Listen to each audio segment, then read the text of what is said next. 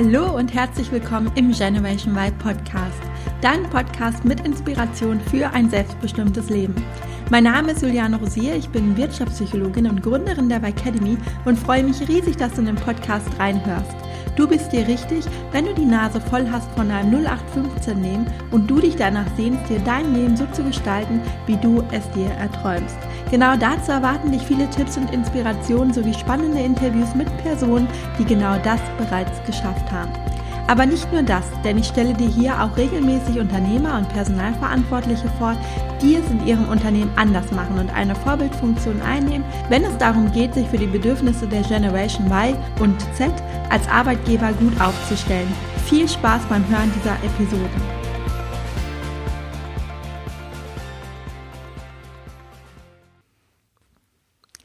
Ich begrüße dich ganz herzlich im Generation Y Podcast und wünsche dir ein frohes neues Jahr.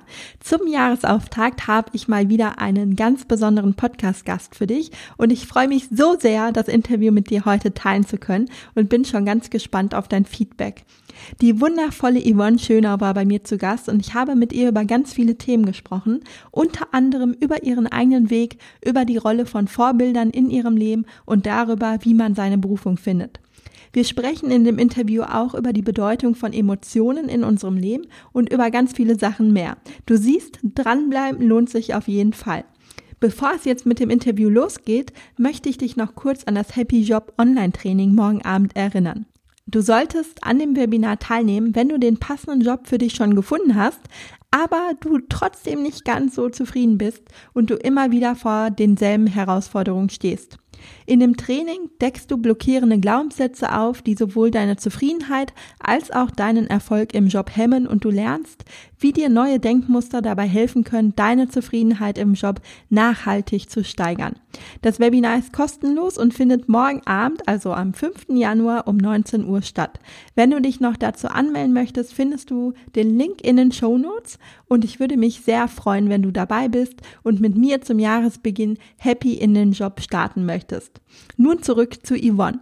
Raus aus deinem Kopf, rein in deinen Erfolg. Nach diesem Motto beleuchtet die internationale Speakerin und Coach charmant und humorvoll menschliche Träume und Motive und inspiriert zur persönlichen Weiterentwicklung. Ausgebildet von den weltweit renommiertesten Trainern vermittelt sie seit 13 Jahren erfolgreich Tools, die jederzeit im Alltag, privat sowie geschäftlich, für eine bessere Kommunikation eingesetzt werden können. Warum sind wir mit einigen Menschen direkt auf einer Wellenlänge und bei anderen tun wir uns unheimlich schwer mit der Kommunikation? Fragt sich Yvonne bereits im Alter von fünf Jahren. 17 Jahre, eine Kindheit, Schul- und Teenagerzeit und Ausbildung später scheint sie eine Antwort im Studium der Kommunikationswissenschaften zu finden. In ihren Seminaren bringt sie anderen die Techniken des Superlearnings bei und blickt humorvoll in die Schaltzentrale der Menschen, unserem Gehirn und wie wir es zu unserem Vorteil nutzen können. Seit 2014 arbeitet sie zudem online auf internationaler Ebene und entwickelt verschiedene Trainings, die von zu Hause aus erlebt werden können. Ihr Ideenreichtum und ihre Energie haben bereits mehr als 4000 Webinarteilnehmer online und mehr als 50.000 Teilnehmer live erlebt. Als Expertin für Emotional Leadership schafft sie Verständigung und kreiert Zusammengehörigkeit. Immer mit dem Ziel, Menschen und Teams auf ihrem Erfolgsweg zu unterstützen. Angespornt durch den Wunsch, die Welt ein Stückchen besser zu machen, setzt sie sich seit 2012 mit einer Münchner Vertriebsfirma für die Nutzung von Wasserfiltern ein, um den Plastikflaschen den Kampf anzusagen. Ich freue mich wirklich unheimlich, sie dir heute in meinem Podcast präsentieren zu dürfen. Yvonne Schönhau, Expertin für emotionale Intelligenz. Liebe Yvonne, jetzt nochmal ganz offiziell herzlich willkommen im Generation Wild Podcast. Ich freue mich total auf das Gespräch heute mit dir. Yes, ich bin sehr froh, hier dabei zu sein. Ja, in der Coaching-Szene bist du ja bekannt wie ein bunter Hund, äh, möchte ich sagen. Und die Leute, die dich kennen, die kennen dich eben als Trainerin, als Speakerin und auch als Rampensau. Also ich habe dich einmal live erleben dürfen auf der Bühne von der Masterclass of Personality und da ist mir aufgefallen, du hast ja eine unheimlich ja eine unheimliche Power auf der Bühne. Und ähm, ja, das ist jetzt das Bild natürlich, was man von dir aus als ja von außen hat, wenn man dich kennt. Aber ich vermute jetzt einfach mal, das war nicht immer so. Und bevor ich ja mit dir einfach über dein heutiges Ich spreche, würde ich dich ganz gerne mal ja mit dir ein paar Jahre zurückgehen und mal gucken, wer war Yvonne mit 15? Mhm. Ja, Yvonne mit 15 äh, war ein Streber, der über Leistung äh, sich abgegrenzt hat, weil ähm, wenn du wenn du gut in der Schule bist, äh, kannst du dir vorstellen, kriegst du ja bist du nicht so beliebt. Mhm. Und ich habe äh, damals nicht so gute Erfahrungen mit Freundinnen gemacht. Mhm. Also weil ich irgendwie mit Jungs gut klargekommen bin, fanden mich dann Mädchen doof. Also habe ich angefangen, ähm, Jungs als beste Freunde eher zu haben. Konnte mit mhm. Mädchen nicht so gut anfangen nicht so gut was anfangen. Und dann kam noch hinzu, war ich noch in der Schulklasse. Wir hatten bilingualen Unterricht. Also Fokus mhm. auf viele englische Stunden. Dadurch war ich per se schon mal in der Streberklasse. Mhm. Und ich hatte aber innerlich irgendwie das Gefühl, das Leben muss doch irgendwie mehr bieten. Mhm. Also dieses 9-to-5-Konzept, genau worum es ja auch bei dir ja. geht, weil mein Vater ist äh, Fernmeldeelektroniker bei der Telekom gewesen mhm und meine Mutter ähm, bei Ford viele Jahre Sekretärin, die hat dann um 6 Uhr angefangen. Und dann habe ich mir schon früh diese Fragen gestellt, es kann ja eigentlich nicht, also wer hat es eigentlich erfunden? Mhm. Also ist es das Lebenskonzept und wie finden Menschen eigentlich ihren Platz, ihren Job, wie funktioniert mhm. Geld verdienen, wie findet man eigentlich Wohnung? Also wie funktioniert es eigentlich, dass man so, ja, irgendwie seinen Weg findet, weil ähm, bin, wenn du in der Schule bist, sind die Sachen ja erstmal vorgegeben, ne? Ja, Ein genau. Schuljahr ums nächste und so. Muss ja, nicht so viele Gedanken machen, außer die Inhalte. Aber so, oh Gott, dann raus aus der Schule, ah, wofür entscheide ich mich? Dann ist ja das Problem, ne? dass man dann auf einmal da steht und denkt, so oh Gott, wie geht's jetzt eigentlich weiter? Genau. Und äh, die Yvonne mit 15 hat definitiv keinen Alkohol getrunken und nicht geraucht. Mhm. Damit war ich also auch auf Partys immer so, ja, wie du trinkst nicht, du bist langweilig. Aber mhm. irgendwann haben halt die Freunde von mir gecheckt, so, ah, es ist ja mit Yvonne auch ganz, man braucht keinen Alkohol. Mhm. Und das, das war auch schon etwas, wo ich früher mal gedacht habe, warum betrinken sich Menschen eigentlich, liegen besoffen in der Ecke auf einer Party, können sich am nächsten Tag an nichts mehr erinnern und finden das auch noch cool. Also ich habe mhm. den Sinn nie erkannt. mein Vater hat damals geraucht und dann äh, fand ich das immer schon ekelhaft. Mhm. Also ich habe auch bis heute nicht eine Zigarette probiert und den ersten Alkohol habe ich dann auch erst angefangen mit 19 Mal zu trinken. Und ich glaube mit 30, ich sag's mal hier, habe ich glaube ich auch das allererste Mal gekotzt von Alkohol, also um diesen mhm. kam also erst spät. Ähm, und dann hieß es immer schon als Kind so, ja, ja, pass mal auf, wenn alle um dich herum rauchen, dann wirst du schon schwach. Aber ich war nie ein Typ für so Massendruck, was die anderen machen. Ich habe das einfach nicht eingesehen, schon als Teenager. Warum sollte man mhm. Rauch einatmen, wieder ausatmen? Es stinkt, es macht einen krank. Also so, meine Ansichten waren schon ja, keine Ahnung, nicht massentauglich, mhm. würde ich jetzt mal sagen. Und ähm, dadurch war dann auch, als ich in die Ausbildung hintergegangen bin, äh, mit 19, dann gab es ja immer die Leute, die in ihren Rauchecken standen. Ja, ja. Das auch so ein ja. Gesellschaftsding gemacht. Okay, dann habe ich wieder nicht dazu gehört. Also es gibt so Muster, die so irgendwie so rückblickend betrachtet, aha, deshalb, ah, guck mhm. mal, und da spielt es in das Muster rein und auch emotional und hier und da. Mhm. Ja. Was hat das mit dir gemacht? So ja, in der Außenrollerseite zu sein. Das hat dieses Muster äh, gefördert und den äh, Glaubenssatz, ich bin anders, ich gehöre nicht dazu. Mhm. Was ich aber für mich so umgemünzt habe und gesagt habe, ja, okay, gut, dann zeige ich es euch halt. Also als emotionales Schutzmuster dann in die äh, Leistungen zu gehen. Mhm. Also in meiner Ausbildung, ich habe dann bin ja dann aufs äh, Gymnasium gewechselt und da habe ich zum ersten Mal erfahren, ich fand an der Realschule hatten wir noch einen anderen Zusammenhalt.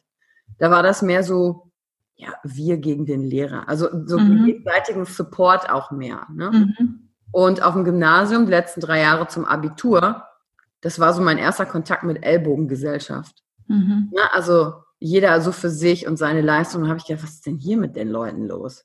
Ja, das ist ja toll.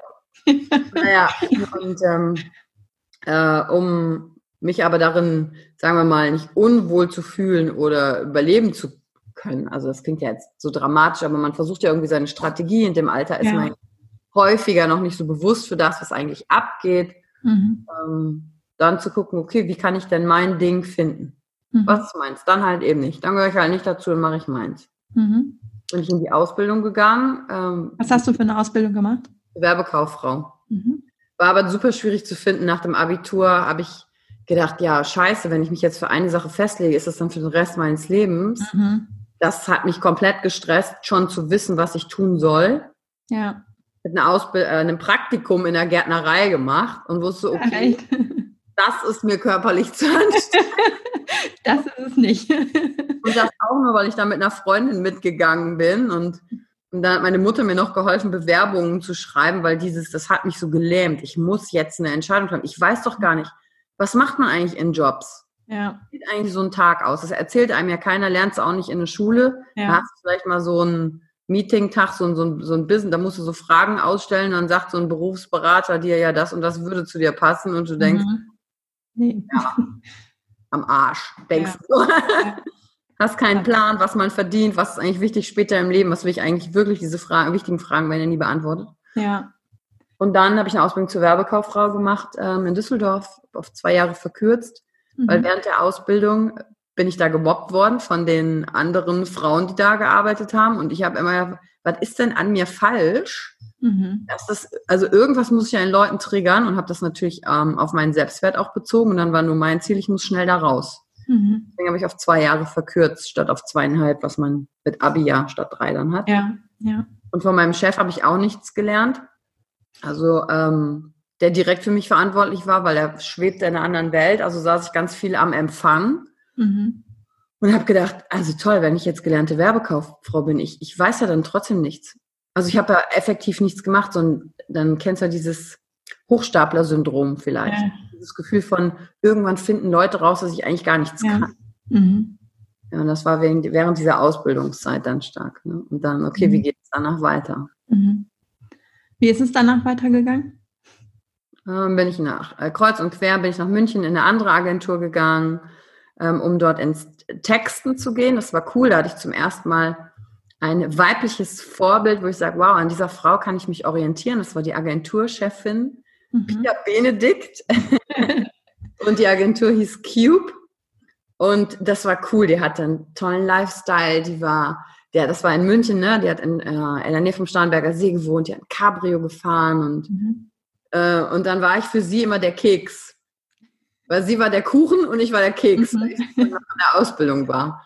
Und ich fand das halt cool. Die hatte eine tolle Wohnung, hat ihr Ding gemacht, hatte eine eigene Agentur und das war für mich so zum ersten Mal so, so ein Erfolgsding, weil ich komme ja mhm. eher aus so einem kleineren Dorf. Ja. Kleinstadt, Wülfrath und die war so, ja, in München, Großstadt und so. Und mhm. Dann habe ich aber gedacht, okay, jetzt bin ich Texter, ich will ja aber auch gerne mehr Geld verdienen und wie soll ich das hinkriegen? Wie soll ich auch eine Agentur leiten? Ich weiß ja nichts, komme nicht aus einem Unternehmerhaushalt. Mhm. Und dann habe ich mich für ein Studium entschieden an der äh, Uni Essen, Duisburg, Kommunikationswissenschaften, Philosophie und BWL. Mhm. Und dann bin ich nach Essen gegangen, genau. Ich finde, es ist ja super wichtig, wenn man Vorbilder hat. Ne? Das hast du gerade angesprochen. Und ähm, ja, das ging mir auch damals so, dass ich eine richtig coole Chefin hatte. Und da habe ich dann so viel mitgenommen für mich. Also das ist einfach super wichtig. Und ich glaube, das ist das, was einem in der Schulzeit eigentlich oft fehlt. Ja. Zumindest mir gefehlt hat, weil ich einfach keine coolen Lehrer hatte, ähm, die einen da irgendwie so abgeholt haben und dann auch wirklich so auf die Zeit nach der Schule vorbereitet haben. Ja, ich hatte eine richtig gute Lehrerin in der Schule, die Frau von Wedemeyer. Mhm. Der Name so klingt ein bisschen wie auf Heidi. Frau ja, genau, Frau. Äh, die war Deutschlehrerin, die war schon älter und die war sehr streng. Also mhm. die war, ich sag mal, ein bisschen auch gefürchtet, aber ich fand die mega, mhm. weil die so Disziplin die Dinge nicht hat durchgehen lassen. Ne? Mhm. Es gab auch einen coolen Mathelehrer, den Herrn Fiebig, der war halt mehr so der Kumpeltyp und einige haben auch was gelernt und es war auch angenehm. Aber Frau von Wedemeyer hatte so dieses, ihr könnt auch was und ich verlange auch was von euch. Also mhm. diese Förderung darin. Ja, ja. Und der Klassenlehrer, den ich hatte, ähm, äh, der Herr Gecke, der hatte eine leichte körperliche Behinderung, der hatte einen Buckel. Mhm. Und jetzt im Nachhinein, viele Jahre später, habe ich erst gesehen, der hat halt einige Schüler unfair behandelt, weil er selber in der Schulzeit gehänselt worden ist, mhm. als Lehrer nicht viel besser.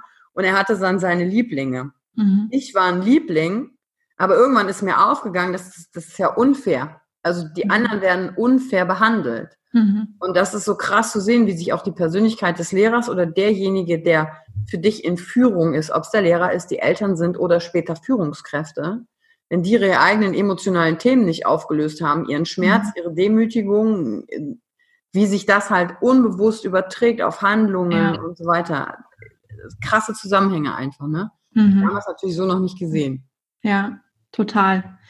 Jetzt hast du ja gesagt, eben als du 15 warst, ähm, hast du damals schon so dieses 9-to-5-Konzept eigentlich hinterfragt. Mhm. Ähm, Bist aber nach der Schule ja erstmal da doch eingestiegen, ne? Ne- Ja, aber welche Alternative wurde Genau. mir vorgestellt?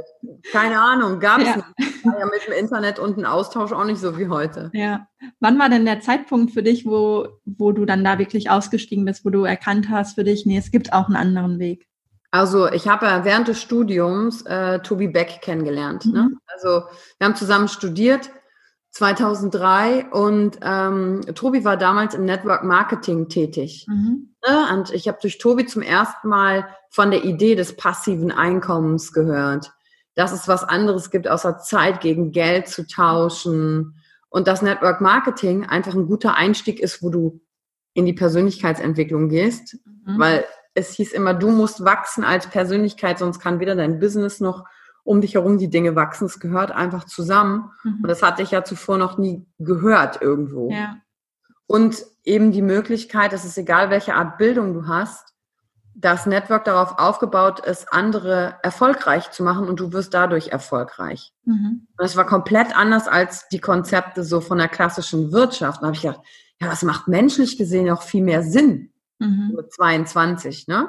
Ja. Und dann bin ich mit Tobi äh, in Tobis Network eingestiegen und dann haben wir Präsentationen gehalten, äh, das Geschäftsmodell vorgestellt. Ich habe viel über Verkauf gelernt. Ich habe viel über Menschen gelernt, über ihre Träume, ihre Ziele, natürlich auch über meine. Mhm. Man musste ja dann am Anfang so, ja, warum machst du Network? Ne? Da waren so die ersten, Sätze, dann warum muss größer sein, Mhm. damit du die ganzen Neins, du erfährst ja super viel Ablehnung, damit du damit Ja. umgehen kannst. Und damals hatte ich ja noch so materielle Warums.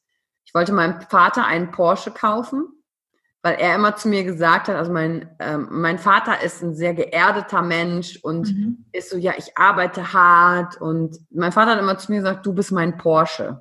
Mhm. Und er musste sich irgendwie entscheiden mit, keine Ahnung, 30 Kind oder Porsche. Mhm. Und dann habe ich daraus den Traum gemacht, okay, ich schenke meinem Vater einen.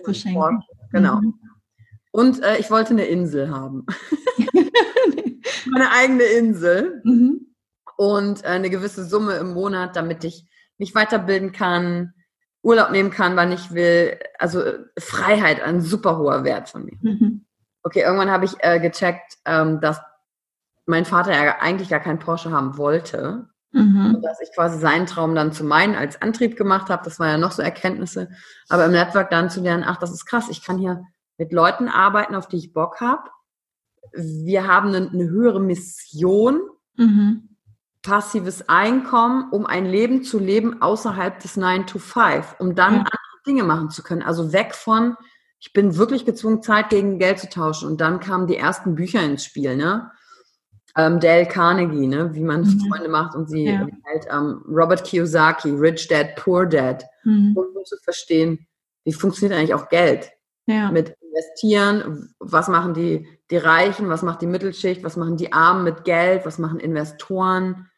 Weil auch das lernt man ja nicht in der Schule, ne? Oder? Nee, Das musst du dann über Bücher lernen und dann aber auch die Erfahrung, dann bist du in einem Network, machst was anderes als deine Freunde, die, die also ich habe es neben dem Studium gemacht, aber ich Mhm. hatte ja Freunde, die haben Jura studiert und ähm, Medizin und ich war ja nur Geisteswissenschaftler mit Mhm. meinen Kommunikationswissenschaften und Philosophie. Da kam direkt die Bewertung rein. Und dann mache ich auch noch Network, wo es viel um Energie, Motivation und inneren Antrieb geht. Dann sagen Leute direkt, du bist in einer Sekte und dann fragt sie sich, wo kommen eigentlich eure vorgefertigten Vorstellungen her? Wo fehlt euch das Interesse, mal zu fragen, neugierig zu sein, eine Erfahrung zu machen und dir dann eine Meinung zu bilden? Und ich würde sagen, das zieht sich bis heute durch und wird sich wahrscheinlich noch viele, viele, viele, viele Jahrzehnte durchziehen. Mhm. Dieses, jemand sagt was, du nimmst was wahr und bumm, hast du direkt eine Meinung dazu. Ja. Anstatt offen, neugierig hinzuschauen, aha, interessant, erklär mal, sondern ich habe ja mal gehört, ich habe ja mal gelesen und wir machen keine Erfahrung mehr aus erster Hand. Mhm. Ja, und das war so der Einstieg. Aber er- von Erfolg gekrönt war das jetzt, sag mal, finanziell nicht. Passiv habe ich so 18 Euro im Monat dann irgendwann gehabt. Hat Aber- nicht ganz gereicht, um ähm, das Leben außerhalb von dem 9-to-5-Job Äh, Nein, das hat nicht Aber was umso wertvoller war, ähm, also ich war zwei, drei Jahre super aktiv da drin. Ähm, ich habe so viele Schulungen bekommen, Training mhm. ähm, und meine, meine drei besten Freunde, Tobias Beck, Christian Gärtner, Matthias Gärtner, mhm. sind aus dieser Zeit entstanden, weil mhm. wir so ein inneres Ding hatten von, da muss doch noch mehr geben. Network war halt ein Tool für uns, ein Werkzeug. Ja. ja. Und äh, was ich über mich, Menschen, Ablehnung, Träume, Wünsche gelernt habe, dass Menschen heute durch ihr Leben gehen, als wären sie schon tot. Ja. Jetzt ja noch mehr, auch mit, in Sachen mit Corona. Wir, wenn du dem so, also meine Ansicht dazu ist, wir sollen uns jetzt schon verhalten, als wären wir tot, um nicht tot zu sein, häufig. Mhm. Ich meine jetzt nicht vorsichtig sein, aber so dieses zieht sich irgendwie durch. Und damit mhm. hängt natürlich das Thema Emotionen auch sehr stark zusammen. Mhm. Ja. Was bedeutet für dich persönlich erfolgreich zu sein? Für mich heute bedeutet es, ich kann tun, was ich möchte, aber nicht aus mhm. der Impulskontrolle her. Also ich gebe einfach all meinen Impulsen nach, sondern mhm. ich kann, ich kann ich sein und in dem, was ich wirklich bin, und dieses Ich muss man ja auch erstmal finden, mhm. leiste ich einen Beitrag, der kann klein sein oder höher, sodass für mich am Ende des Tages die Frage, also will ich mir nicht stellen, ja gut, jetzt 80 Jahre Leben rum, was habe ich eigentlich hier verändert oder gemacht, sondern das ist für mich, das kann im Kleinen sein, das muss nicht ein Riesenbusiness sein. Mhm. Und wenn ich dann zusätzlich auch noch Geld habe, um vielleicht anderen Menschen was zu ermöglichen, ähm, dann ist es meine Definition von Erfolg. Ich kann ehrlich sein, ich kann ich sein. Ich habe die Menschen um mich herum angezogen, mhm. die zu mir passen, wo ich mich nicht mehr verstellen muss. Das ist auch ein Riesenthema. Ja. Und kann mir darin selbst treu bleiben und mich zeigen, wie ich bin. Das ist für mich Erfolg. Plus, aber auch, es, weil das das innere Wachstum ist, spiegelt sich es auch auf, aus, auf dem Konto wieder. Mhm. Und dann ist, muss es aber nicht die Millionen sein, dann kann es auch das sein, wo ich sage, hey, das ist für mich und was ich wirklich will, genug. Mhm. Und was ist genug? Woher habe ich Wünsche? Kommen sie, weil sie von außen mir Konsum aufgestülpt werden? Oder was sage ich, hey, was will denn ich? Und dieses Ich mhm. darf sich auch verändern. Also du merkst, meine Antwort ist ein bisschen komplexer. ja, aber, ja, aber das ist ja auch gut so. Also vor allem das, was du jetzt auch nochmal angesprochen hast mit dem Finanziellen, das ähm, ist ja super wichtig, dass man sich eben erstmal das Leben dann wirklich auch dass man die Möglichkeiten hat, sich das Leben so zu gestalten, wie man es auch möchte, ähm, sei es durch Reisen oder durch was auch immer. Das entscheidet ja dann der Einzelne für sich. Und trotzdem aber auch aus dieser Konsumfalle auszusteigen, weil ganz oft ist es ja so, wenn wir unzufrieden sind im Job, dann, das kenne ich von mir noch früher, dass ich dann mich erstmal mit Shoppen belohnt habe, ne? Gerade so Samstag. Ich komme aus der Werbung, Juliane. Da werden Bedürfnisse kreiert, die wir ohne das nicht hätten. Ja. ja, weil wir ein gewisses Gefühl, du wolltest ja. die Belohnung, weil wir das bekommen wollen. Ja, ja genau. Und das ist ja dann auch so ein Kreislauf, ne? Dann will man immer mehr haben und dann muss man mehr verdienen und dann ähm, reicht auf einmal der Kleiderschrank nicht. Dann möchte ich den Kleiderschrank anbauen, damit ich überhaupt meine ganzen Sachen unterbekomme. Dann irgendwann ist die Wohnung zu klein, dann will ich eine größere Wohnung. Und das ist ja wirklich so ein, so ein Kreislauf. Und ich finde es halt super wichtig, sich da mal, mal wirklich mal so eine Bremse einzulegen und sich zu fragen, okay, was will ich denn überhaupt wirklich? Und ähm, welches Gefühl versuche ich mir auch dadurch vielleicht einzukaufen? Ne? Genau, alles, was wir tun im Leben ist, weil wir entweder unangenehme Emotionen vermeiden ja. oder angenehme kreieren wollen. Und weil wir eine Vorstellung von wenn dann in unserem Kopf haben. Wenn ich das gekauft habe, fühle ich mich so. Mhm. Hochemotionales Produkt, das iPhone. Hochemotional. Wenn wir es mal runterbrechen, ist es ein Ding, womit ich Fotos mache, telefoniere und mit Menschen in Kontakt bin. Natürlich ja. kann ich noch ein paar andere tolle Sachen machen. Ja. Hoch emotional. Wer bin ich mit dem Neuesten? Ich kann mir das leisten. Allein der Preis. Mhm. Welches Gefühl habe ich beim Auspacken, dass ich das habe? Andere gucken. Hoch emotional. Mhm. Ja. Und dadurch hoch manipulativ. Aber das zieht sich ja auch auf, welches Auto fahre ich? Mhm. Ähm, wo wohne ich? Und da bedeutet nicht, ich bin kein, ich plädiere nicht dafür, nichts mehr zu konsumieren, ich plädiere für die innere Stärke, dass ich konsumiere nicht, weil ich brauche, um etwas zu füllen, sondern mhm. weil ich bewusst bin. Zum Beispiel Klassiker. Ich gehe, man geht in den Chibo, früher ich auch, und du nimmst immer was mit. Ja. Weil da tolle, praktische kleine Gadgets sind. Oder bei Ikea. ja, und am Ende des Tages hast du nur Gedöns gekauft. Ja, also genau.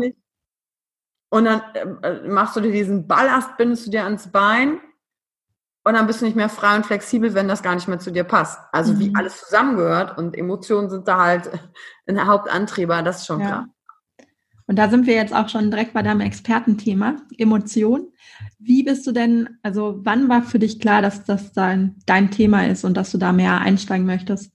Äh, 2015, 16. Mhm. Noch gar nicht so lange. Ja.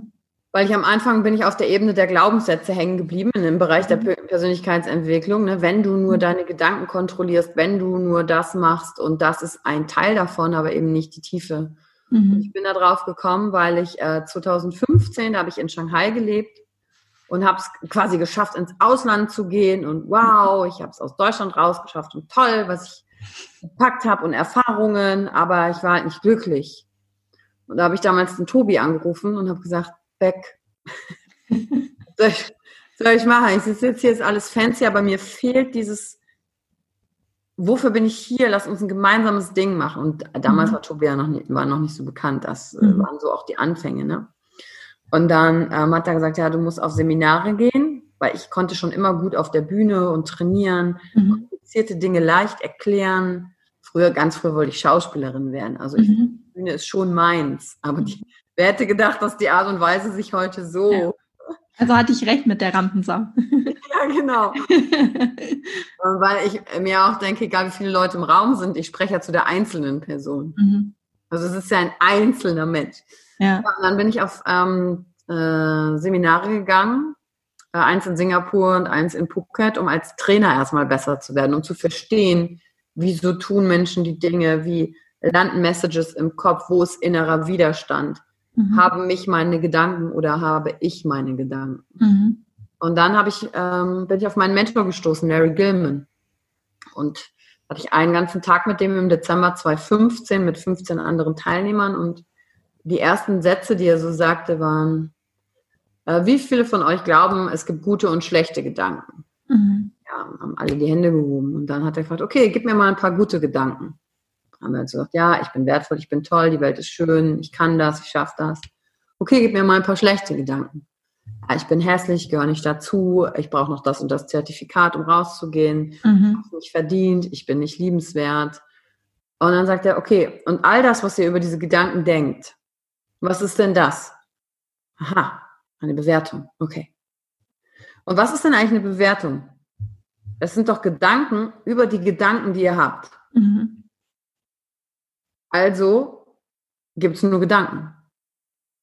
Und das war so, ach krass. Ich komme mhm. auf der Ebene der Glaubenssätze jetzt raus und komme von dem Standpunkt, wenn alles, was ich denke, erstmal nur ein Gedanke ist, dann gibt mir das ja Raum. Weil wie oft bewerte ich einen Gedanken in meinem Kopf und erlaube ihn mir nicht zu denken.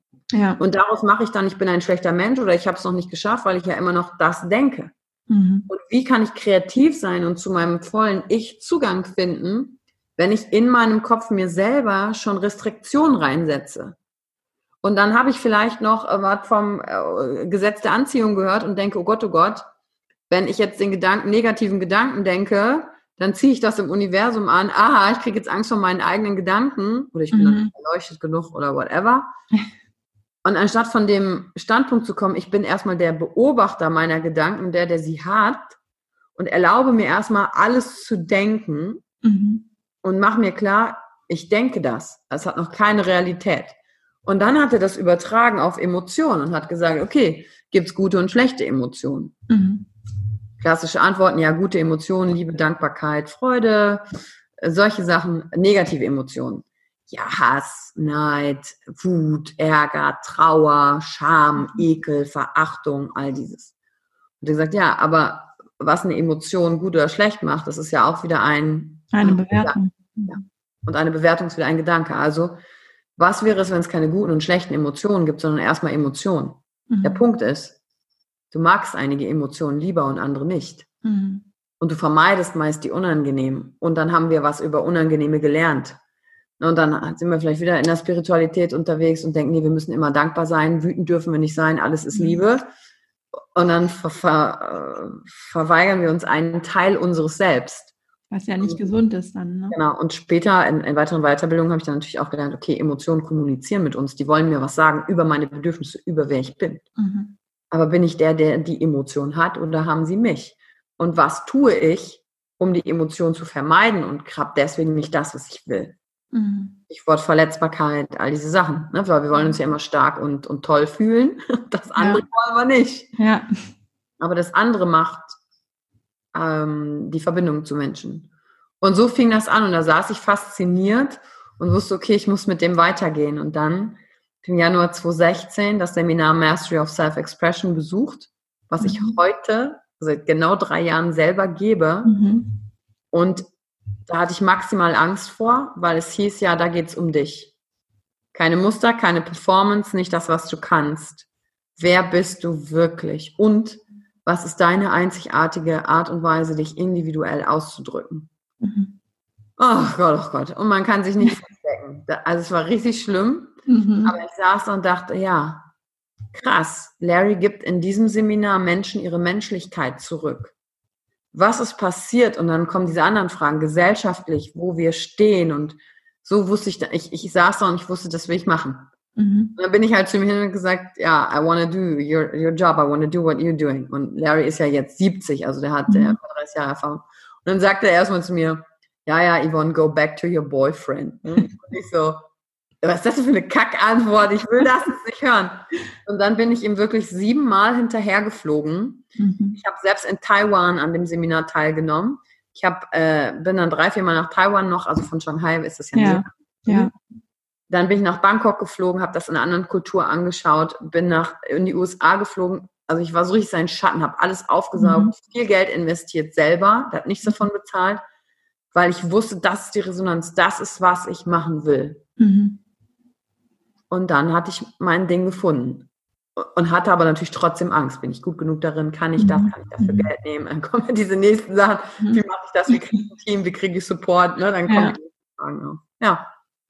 Mhm. dann habe ich das angefangen nebenbei. Ich war ja dann noch ähm, Sales Manager noch eine ganze Zeit und angestellt. Ich war zwischendurch auch selbstständig, hatte eine GmbH. Also von einer deiner Fragen äh, war ja auch, äh, war dein Lebenslauf gerade? Nein. tausend Sachen ausprobiert und äh, dann erst seit einem fast anderthalb Jahren, ein gutes Jahr jetzt, mache ich nur noch das. Mhm. Training, nur noch das, weil ich nicht wollte.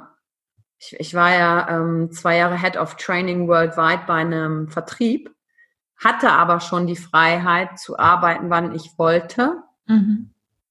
Ähm, durch meinen Weggang, durch, okay, ich nutze Webinare, also ich wusste, ich kann nie wieder zurück in 9 to 5. Mhm. Und ich habe da ein gutes Geld mitgenommen. Also Geld spielte eine Rolle, weil ich komme aus Schulden, Fehlerfahrungen und wusste aber, bevor ich all in in meine Sache gehe, ich kann das nicht, wenn ich Gelddruck verspüre. Mhm. Sonst überträgt sich das auf die Menschen, mit denen ich spreche und ich denke, okay, du musst mir helfen, meine Miete zu bezahlen oder meine mhm. Leute. Und davon wollte ich frei sein. Mhm. Und dann kam aber letztes Jahr April tatsächlich der Punkt, wo ich gemerkt habe, jetzt hat es eine Schwelle und eine Größe erreicht. Ich kann das andere nicht mehr mitmachen. Mhm. Ich kann nicht mehr hier in Call sitzen und darüber reden, wie wir mehr Kerzen verkaufen, weil mhm. es ist eine Kerzenfirma und es sind tolle Produkte, tolle Menschen, tolle Tools, aber ich habe innerlich gespürt, Hast ich muss jetzt meins machen. Mhm. Das bin ich der Sache, die ich jetzt kann, schuldig, aber auch die Menschen, die mich jetzt schon unterstützen. Mhm. Also viele kleine Schritte, immer wieder eigenes Wachstum, eigene Emotionen, mhm. ja, auf dem Weg. Ja. Ja. ja, äh, danke Yvonne, das war, glaube ich, sehr wertvoll für die Hörer, weil da waren jetzt ganz viele Botschaften mit drin. Also einmal habe ich jetzt so rausgehört, du hattest dann wirklich auf einmal so eine Klarheit, wo ja. es hingehen soll und hast dich auf den Weg gemacht, bist losgegangen und gleichzeitig hieß das aber auch, dass es ab da nicht unbedingt leicht war immer, mhm. sondern du hast ja auch viel investiert, also Kosten, Zeit, du bist dahin ähm, die mal hinterhergeflogen, um an den Seminaren teilzunehmen, ähm, hast dich weiterentwickelt. Und das ähm, finde ich auch, weil manchmal denkt man ja, ah, wenn ich jetzt meine Berufung gefunden habe oder das, was ich machen möchte, ab dann ist alles nur noch leicht. Und das glaube ich nicht. Es ist immer noch so ein Auf und Ab und dass man sich da auch einfach mit anfreuen muss. Ne? Also ja, Larry hat einen äh, Satz auch zu mir gesagt. Er hat gesagt, wenn du dein Herzensprojekt machen willst, deswegen dieser Satz, wenn du gefunden hast, was du liebst, musst du nie wieder arbeiten. Das finde ich, das leitet einfach fehl.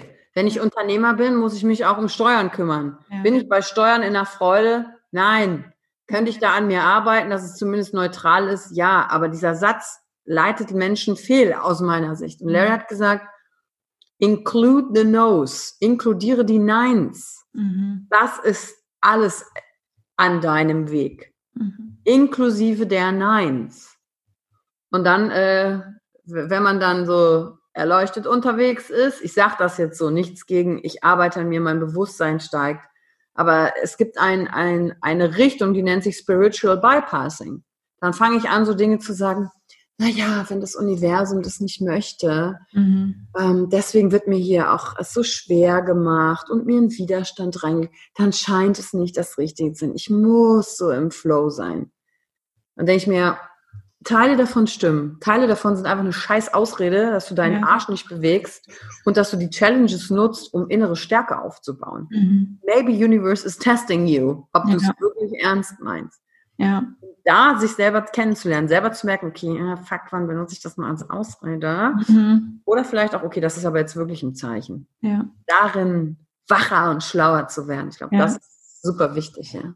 Ja, total. Also vor allem dann auch wirklich in der Selbstverantwortung zu bleiben, ne? Und das nicht so abzuschieben, ähm, ja, das Universum wird schon richten oder wenn es nicht klappt, dann soll es nicht so sein und dann aufzugeben, sondern da durchzugehen und weiterzumachen.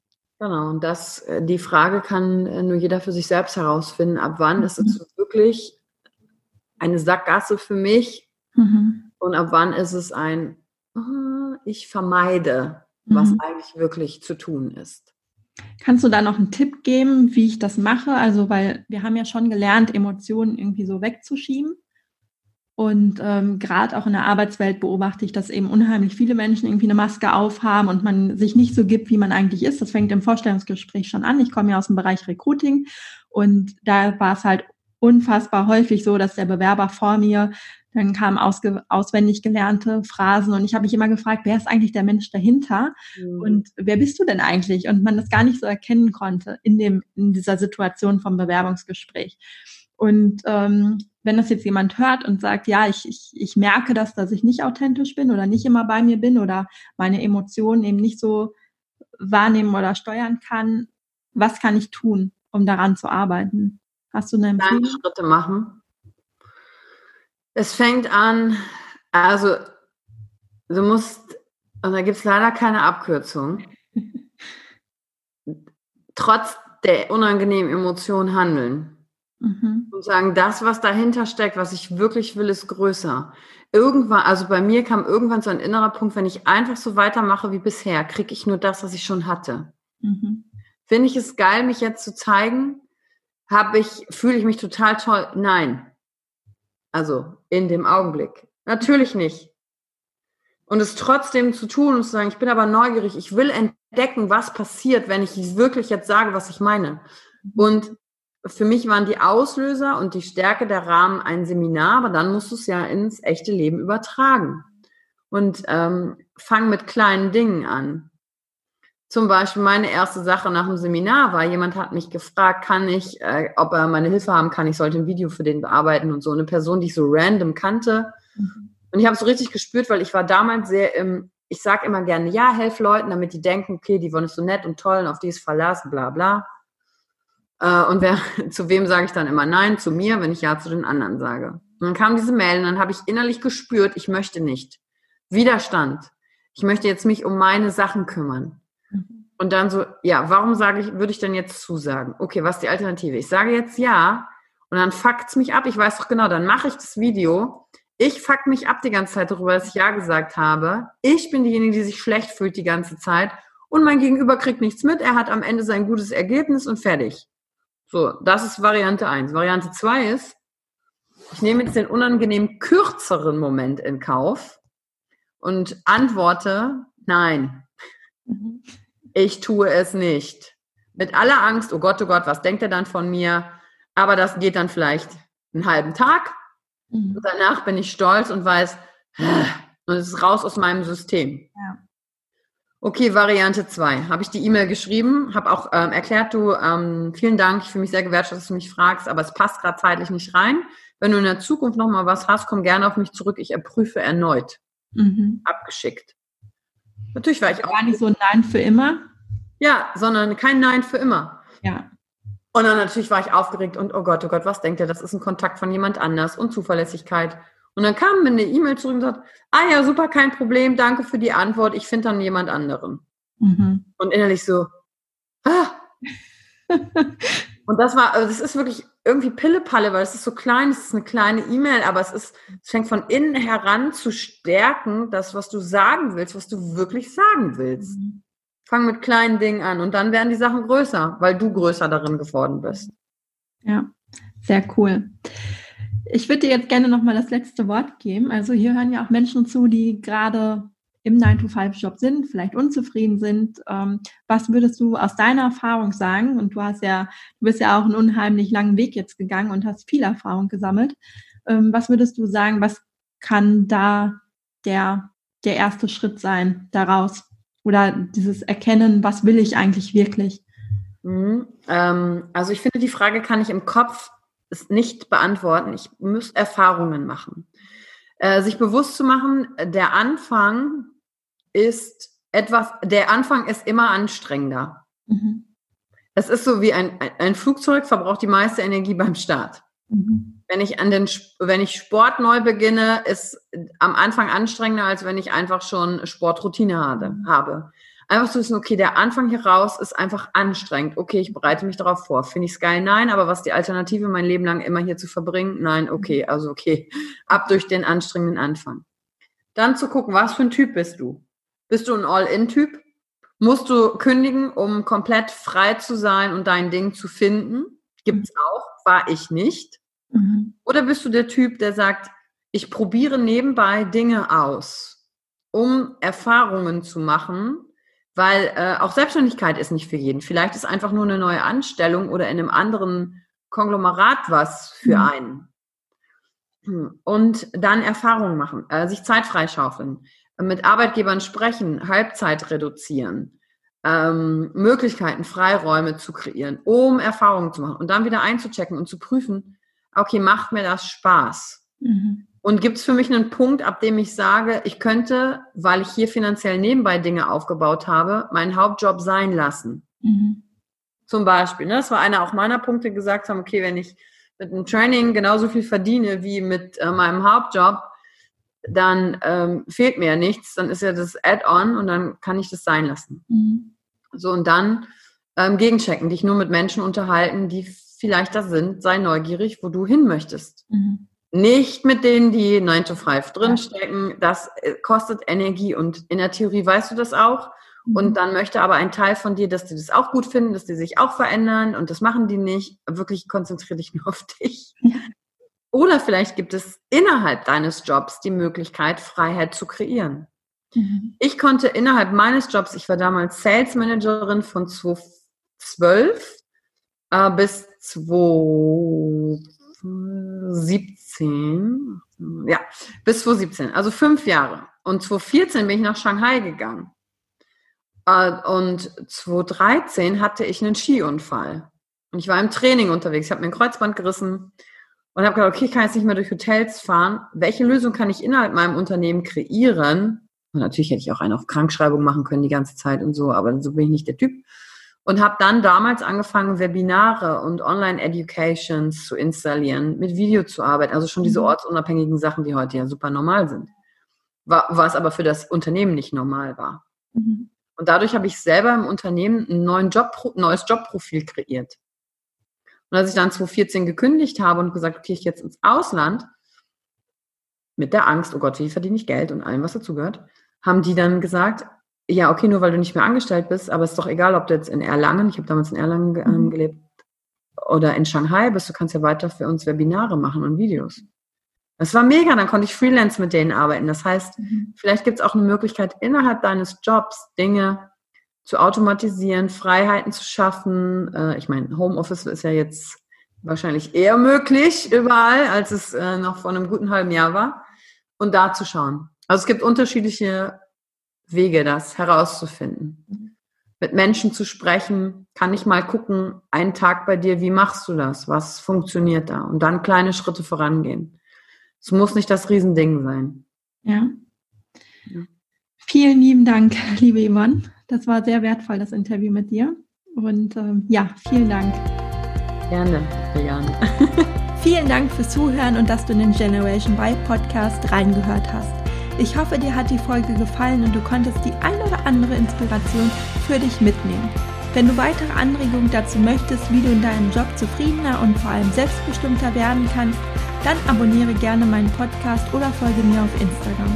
Und falls du selbst noch auf der Suche bist nach einem Beruf, der dich wirklich erfüllt und der richtig gut zu dir passt, dann hole dir auf meiner Website www.julianerosier.de meinen Erfolgsplan für deine berufliche Neuorientierung. Bis zum nächsten Mal, deine Juliane.